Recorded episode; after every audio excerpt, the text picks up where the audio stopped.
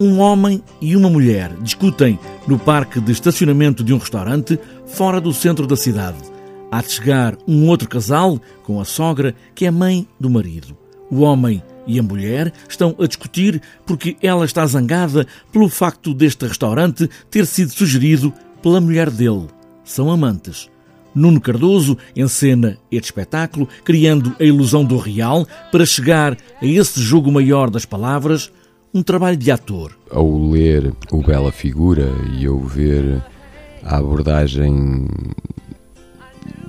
quase maldosa, não diria maldosa, mas diria clínica e cínica que a Esmina Reza faz sobre uma certa moralidade e uma certa convencionalidade que, que de alguma forma define uh, a burguesia, a classe média alta do interior, mas também de uma cidade normal, um, achei interessante apostar mais uh, na assunção de facto do, do que é o corpo da obra da Yasmina Reza como espaço de jogo em que os atores se implicam, seja um, corporalmente, seja vocalmente, seja em termos de imaginação, e fazer disso um, uma espécie de percurso no corpo dos atores sobre este texto.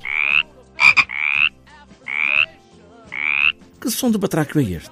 Os personagens desta longa discussão, porque os dois amantes são descobertos por esta família que chega com a sogra e esta noite que deveria ser um jantar romântico e também um outro jantar de aniversário da sogra, transforma-se numa outra coisa que bela figura! O texto e, e o título é, é, extremamente irónico, não é? Bela figura.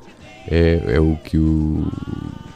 em calão ou gíria um, italiana, mas também portuguesa.